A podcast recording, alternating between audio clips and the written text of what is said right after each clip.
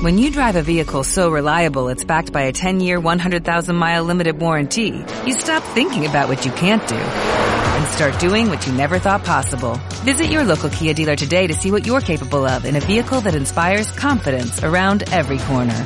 Kia, movement that inspires. Call 800-3334-KIA for details. Always drive safely. Limited inventory available. Warranties include 10-year 100,000-mile powertrain and 5-year 60,000-mile basic. Warranties are limited. See retailer for details.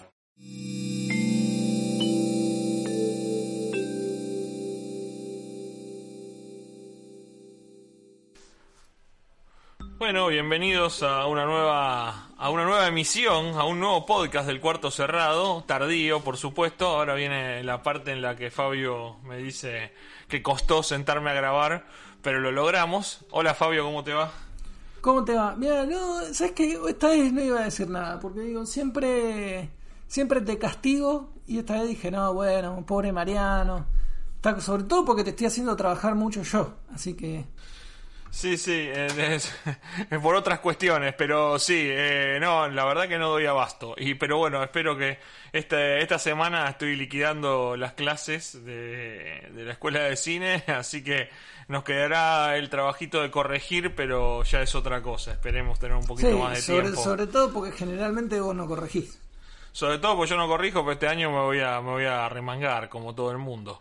Eh, no, no, no es, no. Para, escuchame, si yo corrijo, ¿qué hacen los demás? No, no, no, esto no, no tiene que ser mi, mi campo, la corrección.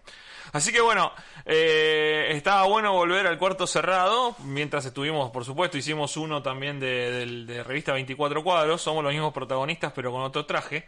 Acá estamos con Gabán y, y sombrero en una esquina oscura.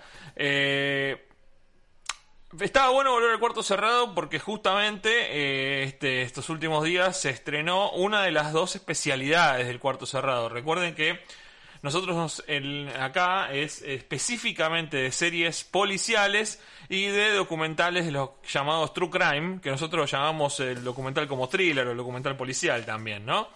Eh, la definición True Crime americana está muy bien, pero no siempre nos parece que, que caen en esa.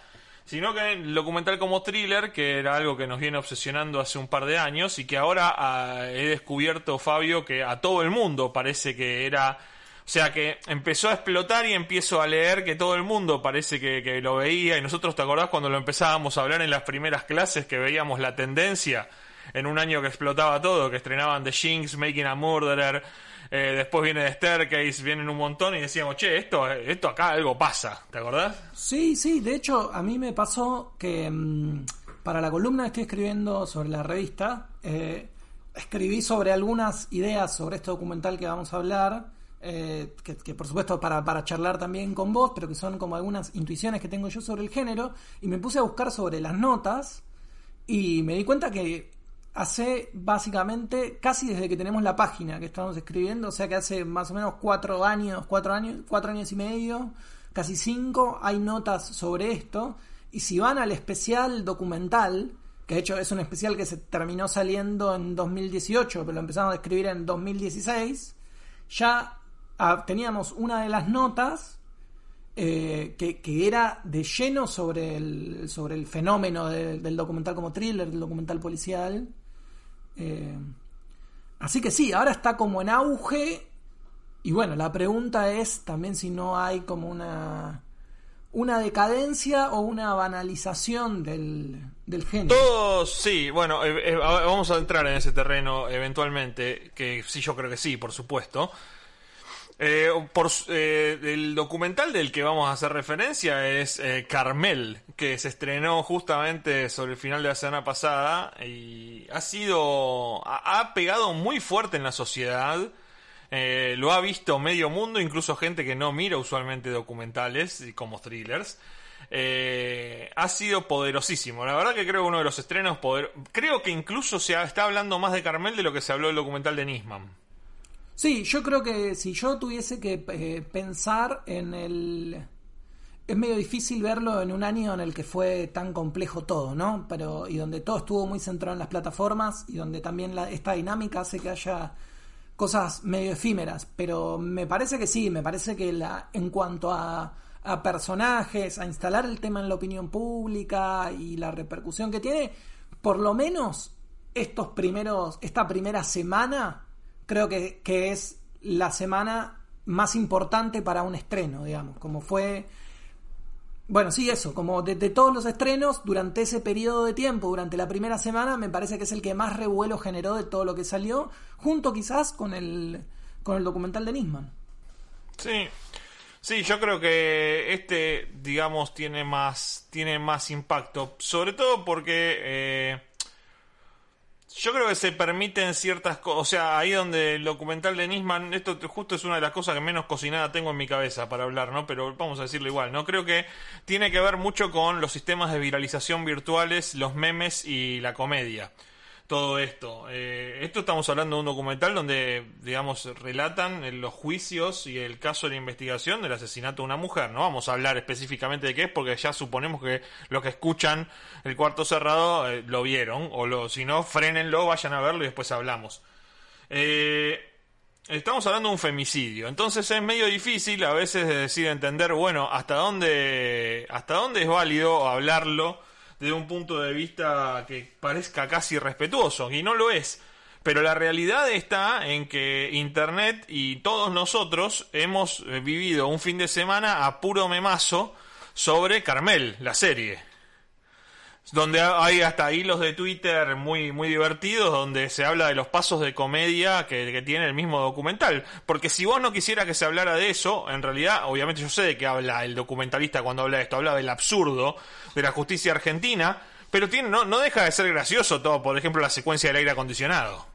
No, bueno, e, esas son decisiones eh, deliberadas. Sí, a mí me gustaría, eh, porque me parece que sería creo que hay como dos cosas, ¿no? Esto como entrar en un terreno mala leche del, documental o de analizarlo de una manera mala leche, ¿no? Si uno habla de las cosas que, por ahí yo tengo para decir del documental, pareciera que eh, entra con una sarna a pegarle y demás. No, no, no, porque no es tampoco mi intención, no creo que sea la tuya. Yo, a mí me interesa dejar sentado, antes de empezar a analizarlo, me interesa dejar sentado esto. Primero, eh, el caso es algo que evidentemente el caso eh, García Belsunce es un caso que atraviesa toda la sociedad argentina y todo el mundo está intrigado. Es como dijo Claudia Piñero en el mismo documental, un típico caso de cuarto cerrado, tal este el nombre de este podcast, un típico caso de cuarto cerrado a que todo el mundo lo deja perplejo.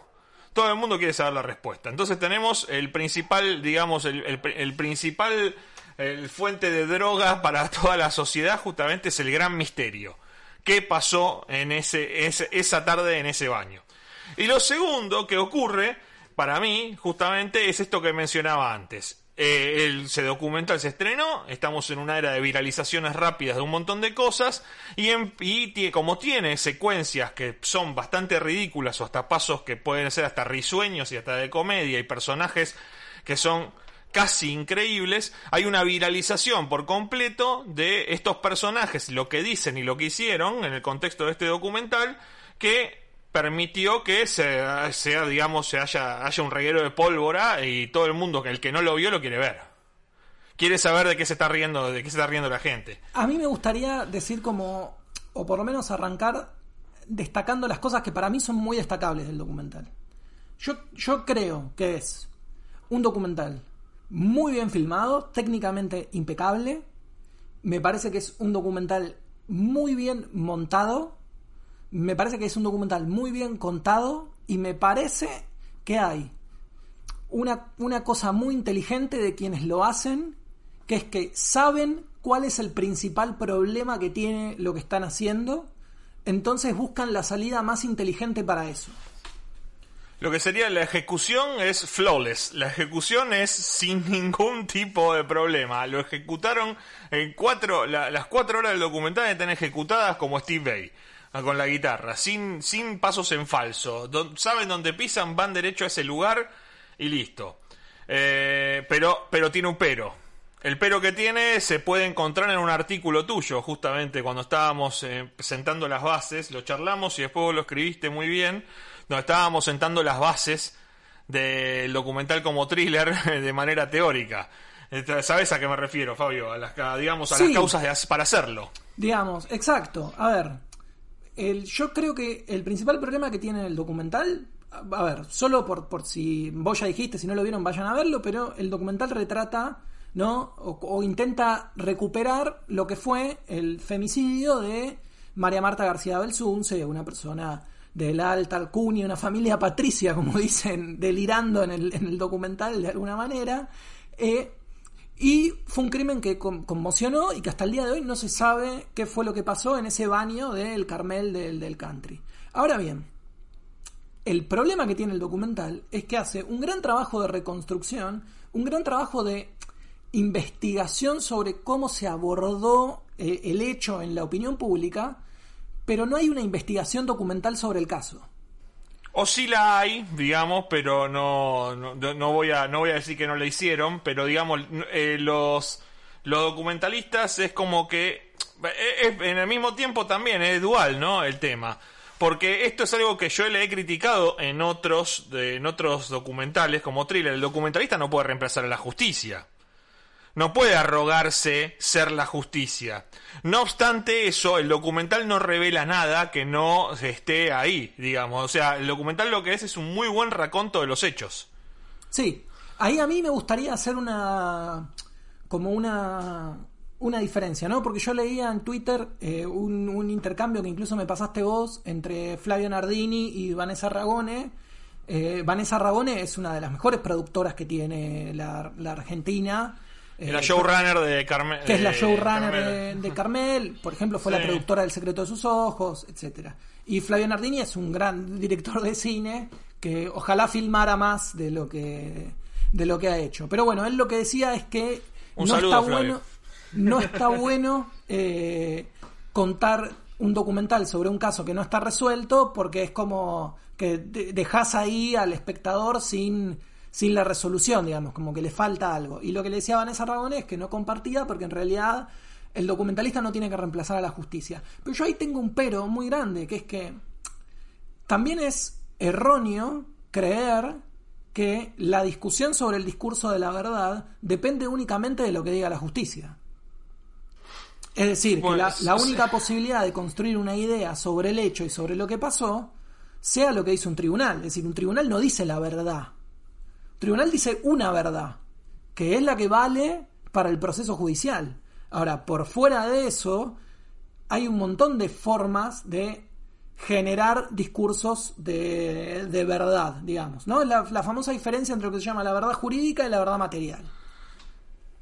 Doctor, Ah. yo, yo lo entiendo lo que usted dice, pero también usted sabe que eh, es un peligro muy grande dejar en manos de Netflix eh, a, un sistema de justicia incluso con más poder de fuego que, que, el, que el poder que el poder judicial.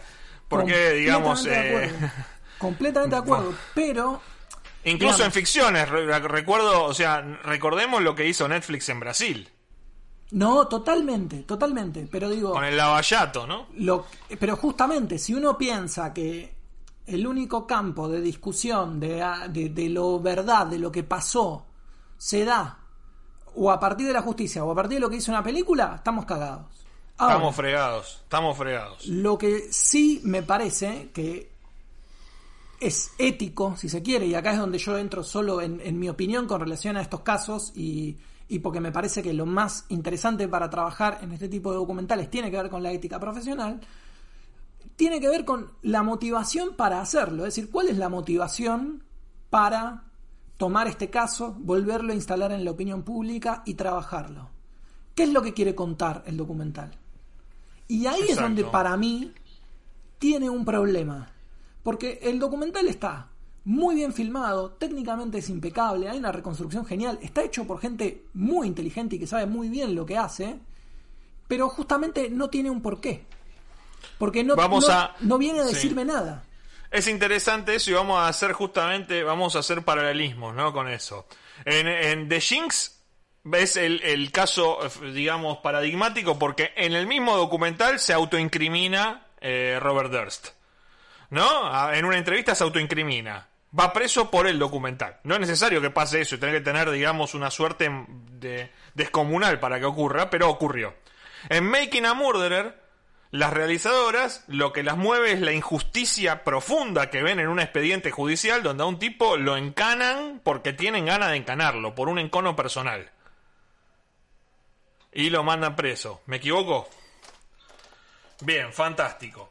Eh, después tenemos al de, ahora no me acuerdo cómo se llama, el de la monja asesinada en Baltimore, que era muy famoso también, que lo tendríamos que reseñar, que no lo hicimos. Eh, sí, eh, ay, se me fue.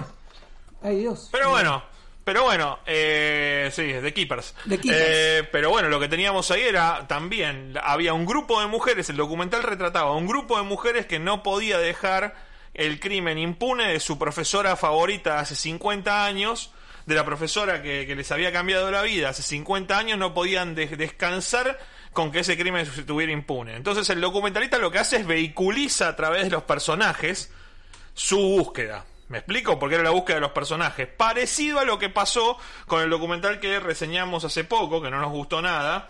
El del asesino de San Francisco, ¿te acordás de, de, Sí, de eh, Aria? eh, ah, eh, vos decís eh, I'll Be Gone in the Dark, el de Golden I'll Be State. Gone in the Dark lo que hace es vehiculizar a través de, eh, esta, la- de esta mujer que escribía los artículos, que estaba obsesionada con el caso. Entonces, el documental que parece ser la búsqueda de la verdad sobre este asesino, en realidad lo que hacía era vehiculizar la obsesión de esta persona. Recuerden que siempre cuando dijimos, hablábamos del documental como thriller, decíamos hay una obsesión detrás de todo esto. Bueno, en el de Nisman, para irnos a uno estaba hace poco, en el de Nisman lo que teníamos era la mirada de un documentalista de afuera que en realidad lo que venía era ordenar un caso que nadie realmente termina de entender y conocer. Y lo que hacen es ordenarlo para el público y esbozar una teoría que tiene que ver con la, la gran ensalada de los servicios de inteligencia. ¿Sí? Exacto. Yo creo que ahí, digamos, el, el vehículo común de todos esos ejemplos que vos mencionás y de casi todos lo que nosotros reseñamos, re- reseñamos o, o conversamos acá en el podcast es hay una pesquisa. La Alguien pesquisa. hace una investigación sobre el hecho, una investigación propia, que no implica decir, che, voy a encontrar al culpable o voy, No. a, o voy a ver quién fue. El que es- vehículo es la investigación, exacto. Exacto. Voy a revisar la evidencia con relación a este caso. Y acá, en Carmel, no es eso. En Carmel eso no pasa. En No, Carmel hay lo- otro punto de ataque. Exacto. Exacto. que no es, la, no es la investigación de ningún particular, no hay una voz narrativa que esté investigando, sino lo que tenemos es la recreación de los hechos desde cero por parte de los protagonistas, que nos van contando en línea cronológica. Todo. La cronología es muy importante. Exacto, con una muy, un muy buen uso de el material de archivo y de un material quizás no que sí puede ser lo más eh, eh, novedoso que son las grabaciones del juicio, digamos, que quizás son lo que menos se popularizó, pero la realidad es que no surge nada demasiado relevante para la investigación en el juicio, eh, con lo cual ese material es solo interesante por el hecho de que quizás eran imágenes que no se habían visto, pero no, Ahora- no por lo que dicen. Igual los compadezco lo que se tuvo que fumar todo el juicio en VHS, ¿no? Que tuvieron que ver los, lo- la, la gente que, que lo tuvo que ver y desgrabar todo el juicio, porque el primer juicio eran, no sé cuántas sesiones, eran más de 100. Por lo que veía, día 120 y pico aparece en un, en un momento del juicio. Sí, Eh, hay que ver, hay que ver era- si vieron todo, hay que ver si eso está ordenado, pero sí, sí, sí, deben haber, es un laburo importantísimo, sí. claro. Para agarrarlo del aire acondicionado tenés que verlo todo. Sí, claro, total, tenés razón, sí, totalmente. no, no, no hay forma. Alguien tiene que haber visto todo y tiene que haber dicho, minuto 1824, una pelea ridícula sobre aire acondicionado. Bien, entonces lo que tenemos en, Carmel, que, es, digamos, eh, lo fundamental de todo, en realidad es cómo... Yo voy a hacer mi análisis, ¿no? Particular, vos Fabio, puedes corregirme o va tuyo. Lo, fundamental de Carmel es en realidad como un grupo de personas que pertenecen a una clase social que es acomodada. Yo no diría que es la clase más alta de la Argentina, ni mucho menos, ¿eh? Es una clase social acomodada y que tiene algunos vínculos pequeños con el poder. Cree que es más de lo que es y cree estar por encima de la justicia y cree estar por encima de todo. No porque piensan que... eh, yo, ¿sabes qué? A mí, yo, no, no porque se piensan que son los dueños de la Argentina, sino porque en realidad piensan que las reglas no están hechas para esos casos ni para ellos. Piensan que ellos, ellos saben cuándo pueden doblar en U. No importa lo que diga la señal de tráfico. Yo sé esto, pasa que hay mucha gente que es muy pelotudo y no sabe cuándo hacerlo. Yo sí sé cuándo hacerlo, así que no hay problema conmigo. Entonces, ese sentimiento de pensar que están por encima de todos es lo mismo que los condena. A su vez, es el mismo sentimiento que tiene Horacio García Belsunce, que piensa que tiene más influencia de la que realmente tiene. Que es otra de las cuestiones, ¿no? Horacio García Belsunce lo que piensa que tiene más influencia, déjamelo a mí, yo lo emparentaba con el personaje de Brandoni en Esperando la carroza, ¿no? Eh, ese, déjame a mí, yo voy a hablar con fulano, déjame a mí, yo voy a hablar con Mengano y fulano y mengano lo conocen, sí, pero nada más. Eh, no era que estábamos hablando de ponerle un periodista del prime time argentino en ese momento, no es Grondona. Eh, no era eh, ninguno de los popes del periodismo, era un señor que tenía un programa de cable, presuntamente con el espacio alquilado eh, que, lo compraba y hacía su programa, fantástico, eso no le daba tanta cabida. Lo único que podía hacer, para la única persona que realmente significaba, tal vez significaba algo, era para el fiscal Molina Pico por el apellido. Porque el padre de los García Belsunce, al parecer, era una, había sido un, abogado reputado en las asociaciones de abogados, ¿no? Por eso está la famosa línea, tu papá no se enojará si pido la autopsia. Eh, digamos, ¿no? Que, que era, que, que después no, no, se nombra, no se comprueba, pero eso es lo que dicen, que la haga y qué sé yo. Pero en realidad lo que yo, lo que yo digo, lo puedo, digamos, lo sustento en que si a mí me llamara un fiscal, digamos, a, a, indagatoria, como le dicen en un momento a Horacio García Belsun, si mi abogado me dijera, mira que te van a llamar a indagatoria, mi pensamiento no sería, ¿qué me va a llamar a indagatoria? Este pelotudo lo voy a cagar a trompadas. Como dice García Belsunce. No sería ese mi pensamiento. ¿Por qué? Porque yo me crié en Wilde, digamos, en un departamento del Fonavi. Yo estaría, yo estaría, cagado, yo estaría hasta las patas. Yo, estaría, yo estaría un poquito, yo estaría un poco más asustado que eso, claro. No, no sé cómo salgo, sí, claro. Claro. Bueno, ahí es donde te das cuenta que hay algo que no funciona, ¿no? Que, que hay toda una, hay toda una sensación que en realidad también, o sea, los, los crotos como nosotros podemos presumir que se, que pertenecen a una clase social, los dueños de Argentina, familia Patricia, que no es verdad.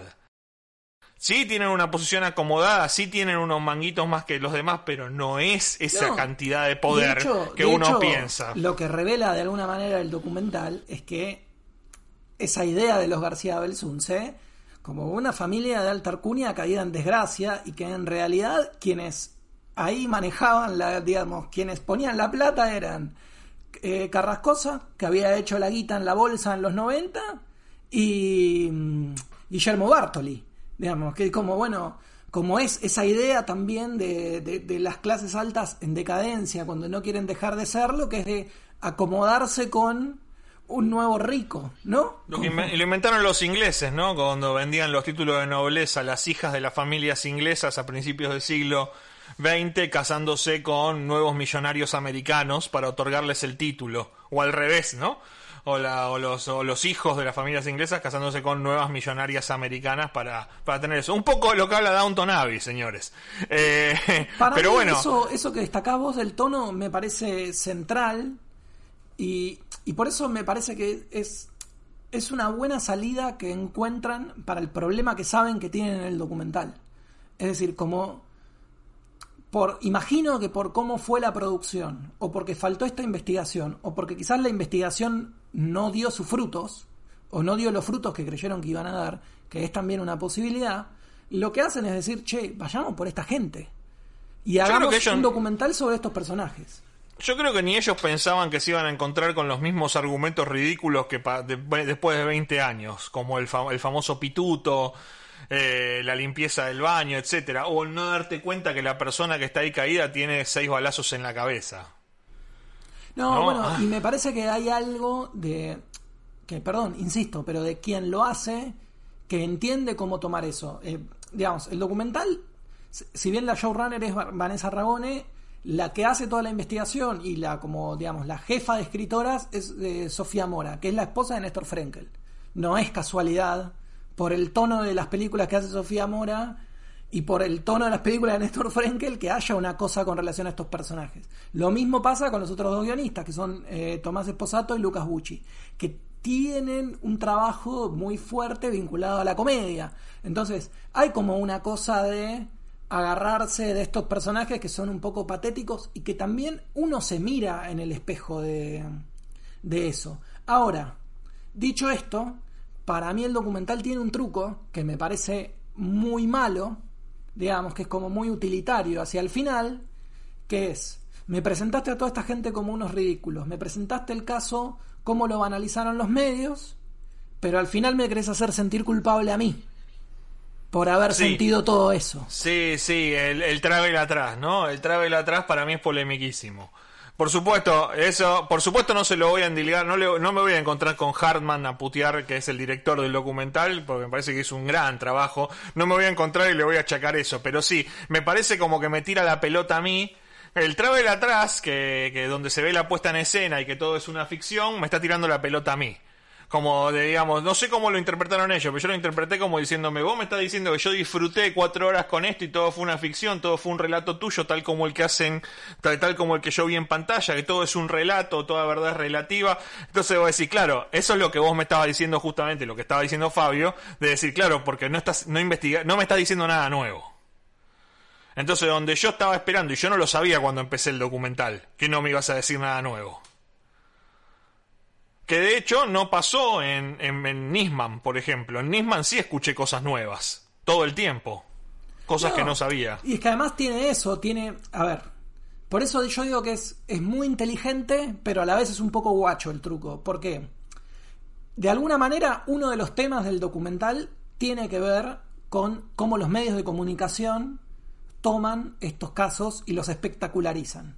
Ahora, el documental sobre un caso espectacularizado de esa manera, no puede sino lograr, salvo que se proponga directamente lo contrario, reespectacularizar el caso. Es decir, volver a ponerlo en la opinión pública de esa manera eh, de programa de la tarde. Bueno, fíjate que eligen a Pablo Dugan, al flaquito que está con Canaletti en Canal 13, que no me acuerdo cómo se llama, a otro periodista de Clarín que lo siguieron.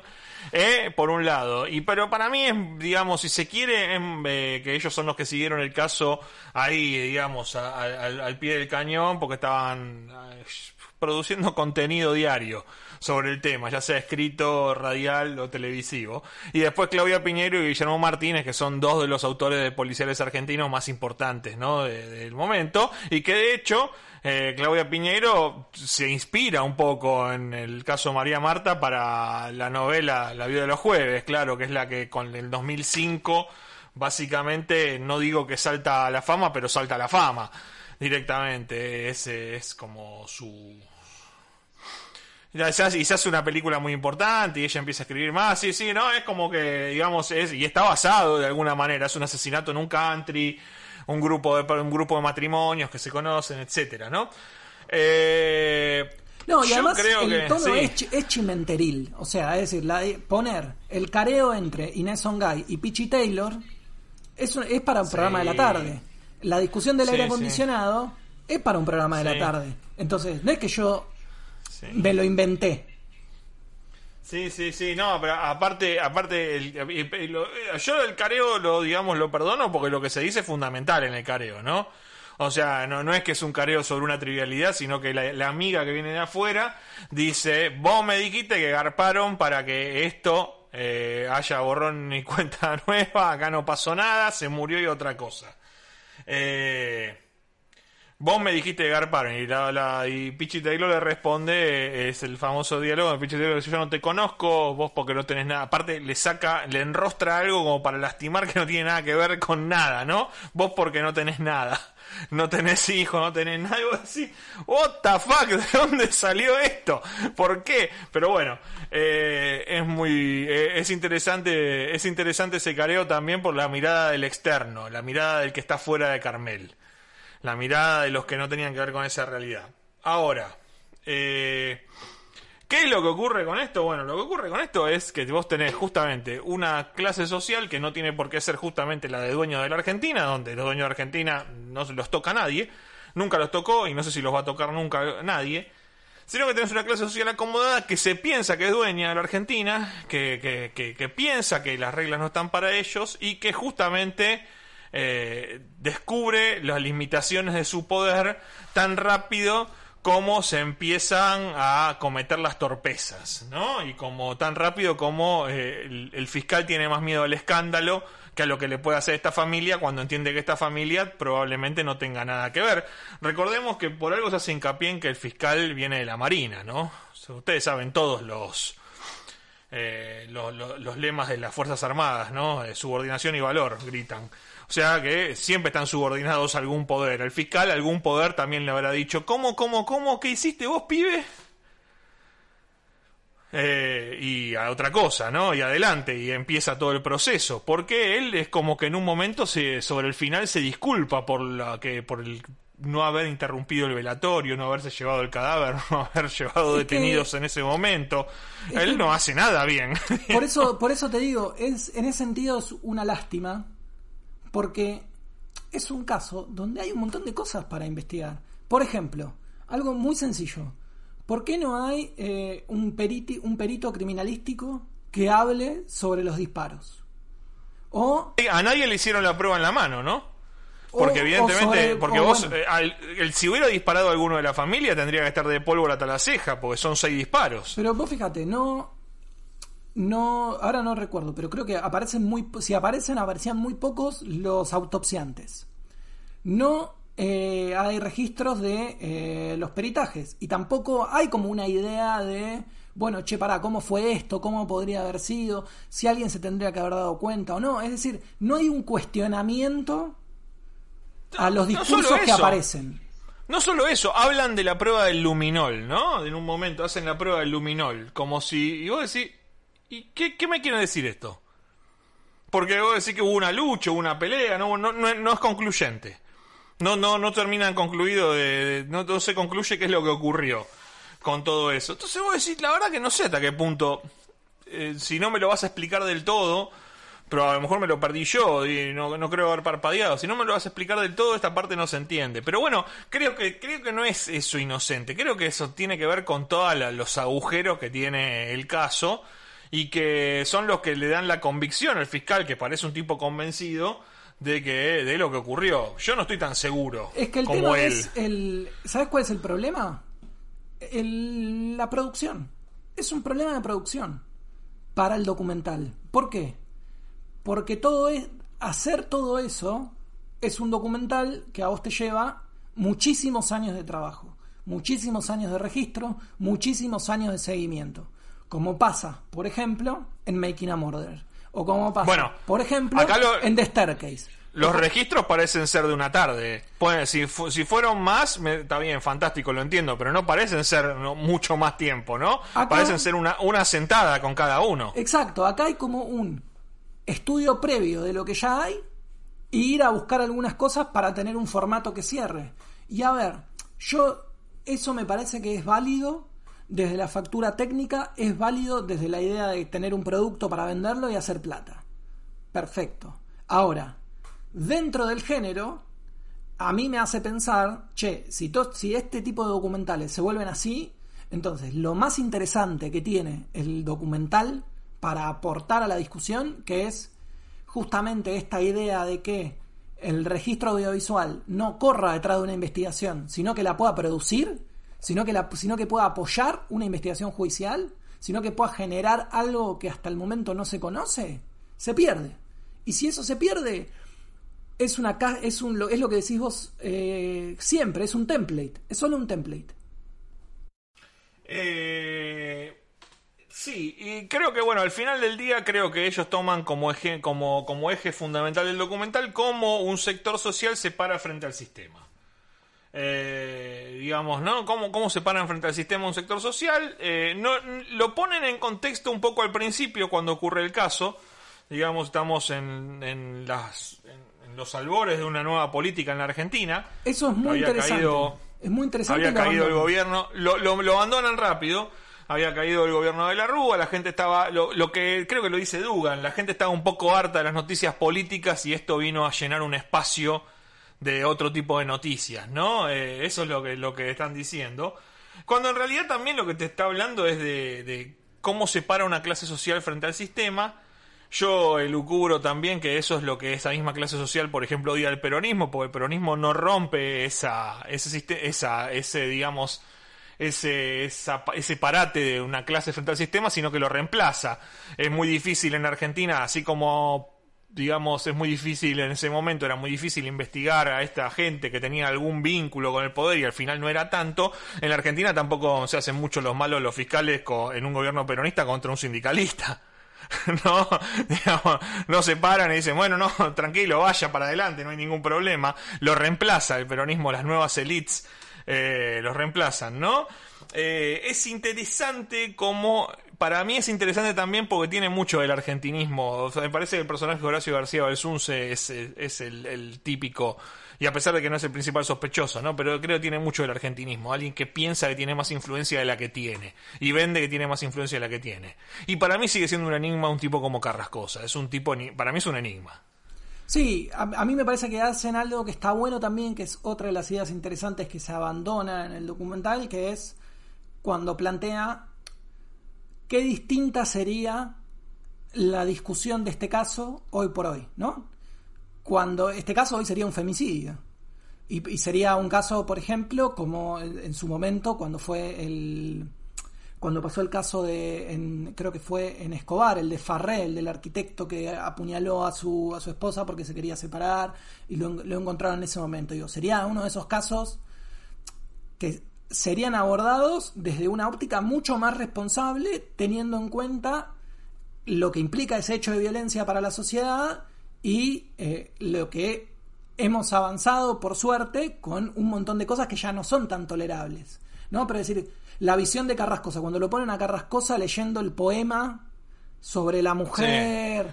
sí, sí. sí te hace acordar a Paradise Lost, el final de, con el con el tipo cantando, ¿no? Eh, con, el con el padre del padrastro de chicos, claro, cantando, que creo que lo emulan, porque este documental una de las cosas que hace es saber muy bien a qué género pertenece, qué son las cosas que funcionan en el género y cómo manejarlas y dosificarlas.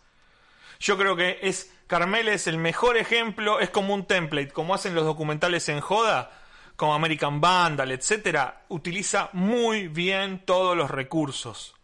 Utiliza muy bien todos los recursos, los monta con una maestría maravillosa. Eh, las entrevistas, la puesta en escena es fantástica, a pesar de que, sí, las entrevistas tienen puesta en escena. Eh, creo que, que, hace muy bien muchas de las cosas, pero bueno, nosotros nos quedamos con esa sensación. Disculpen si alguno de los que lo, lo, lo realizó, está escuchándonos, sirva, sea, se, sirva a putearnos sin ningún problema, pero yo creo que le falta eso, el backbone, como le dicen los, americanos, la, médula, ¿no? Le falta eso, diciendo, y bueno, ¿y qué me estás contando que no supiera? ¿O qué estás criticando? O si no estás contando nada, ¿cuál es tu crítica sobre lo que haces? Porque vos podés contar este caso también, desde cómo, digamos, de cómo lo trataron los medios. Por ejemplo, vos te parás en este caso y decís, mira, al final este tipo está libre, no, no le pudieron comprobar nada y lo, para los medios lo mataron, le destruyeron la vida. Te podés parar en algún lugar. Yo lo que creo que el documentalista no debería hacer es no pararse en ningún lugar. Sí, yo creo que acá eh, se paran, digamos, yo creo que acá eh, saben lo que están haciendo entonces tratan de hacerlo lo mejor posible. Yo creo que acá saben. Sí, sí, totalmente. Que la motivación de esto era: che, acá hay un género que está pegando, hay una plataforma que estaría dispuesta a poner plata para esto, esto es un caso para esto, y podemos hacer un documental posible con las características del género y que nos paguen por hacerlo. Casi todos los protagonistas están vivos y acceden a dar la entrevista. Esa es la motivación del documental. Y sobre la base de todo eso, se ordena y hacen un producto de una calidad increíble, sobre todo, para el, estándar, sobre todo para el estándar argentino. Ahora. Superlativa, sí, superlativa, superlativa, creo. O sea, evidentemente, por ejemplo, yo lo, yo veía eh, Carmel y decía, bueno, vieron de El Impostor.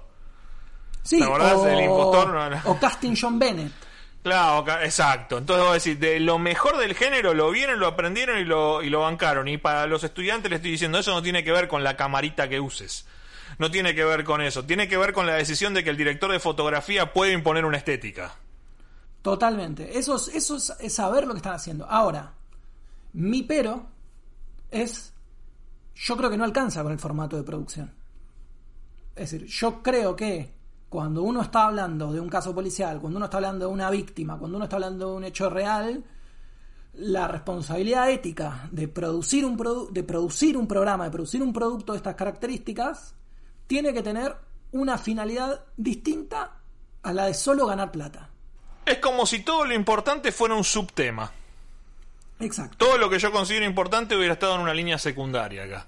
Ahora, es un empleo honesto, eh, está perfecto, digo, se puede hacer así, está perfecto, digo, no, no, no, no, no es que uno, uno pensaría en que esto forma parte de un hecho delincuencial, para nada, es válido. Ahora, yo como espectador, como una persona que le interesan este tipo de casos, que les interesan estas investigaciones, por mi formación profesional y por todo lo demás, lo que digo es, che, acá hace falta otra cosa, acá hace falta que vos tengas un objetivo con lo que estás haciendo, que me quieras contar algo, que vaya detrás de una investigación, que el documentalista tenga algo para decir sobre el caso, porque Bueno, vos fijate que un documental de una factura menor como Atlanta Murders, que también lo reseñamos hace poco, y que también está inconcluso, lo hacía por algo. Hacía un raconto para decir, mirá todo lo que pasó, y lo que pasó viene a decir, mirá, y ¿sabes qué? Se encubrió que fue el Ku Klan el que mató a todos estos chicos. Y en el momento que viene la revelación, vos decís, ah, la puta, entonces, pará, te resignifica todo lo que viste, y eso que es peor que Carmel. Totalmente. Incluso vos pens- pe- pensá, por ejemplo, en em, el documental de Hoyo, ¿no?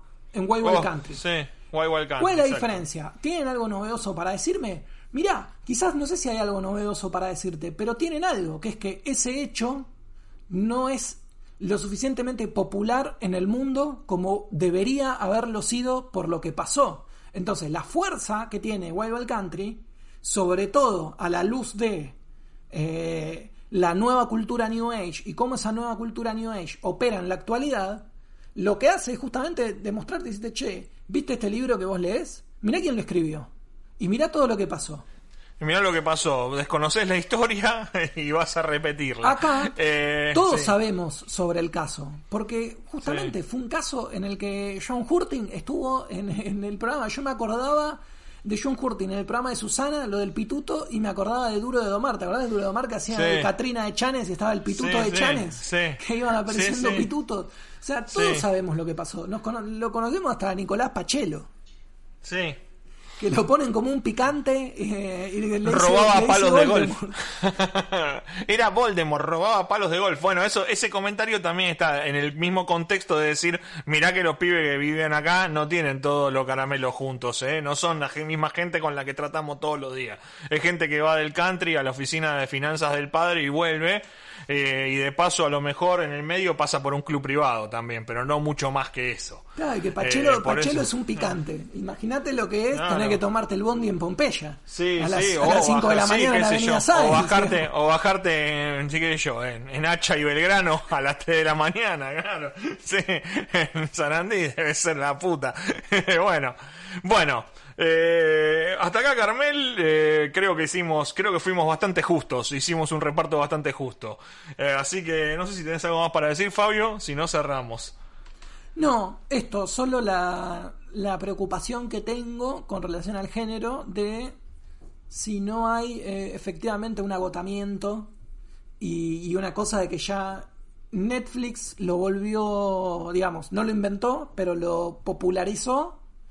HBO se prendió y ahora no sé si ya no estamos en esa etapa, viste, de- en la que... Declive, hay que dejarlo descansar 5 años. en la que los productos se los come el propio sistema, ¿no? Como funciona el capitalismo, que es como, bueno, ya hay algo interesante y lo explotan. Hay un libro que habla de las cuatro fases, los cuatro estadios de los géneros, ¿no? Y estamos en el estadio de, estamos ya pasando sátira para entrar en declive, ¿no? Que es albores, auge, eh, albores, auge, eh, sátira y declive. Eh, estamos ya de- pasando sátira a declive. Y bueno, y en un momento habrá que frenar unos años y empezar de vuelta. Yo quedé Eh. muy impactado con lo que vimos de Albion in the Dark.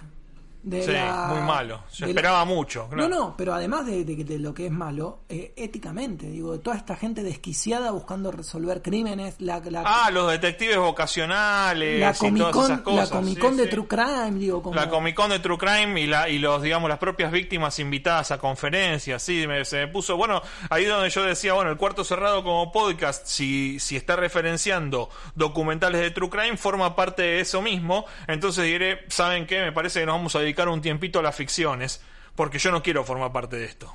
No, no, es, es, lo, es como, a mí me realmente me asustó mucho y viste cuando decís, che, esta, eh, como esto no me lo mandes. Me- bueno, Starbucks está todo bien, pero esto no me lo mandes. O No, no, esto no me lo mande. o No, McDonald's está bien, me gusta, me como un Big Mac cada tanto, pero esto no, gracias. Déjame con el Festival de Novela Negra y esas cosas. No Claro. me mandes esto, te pido por favor.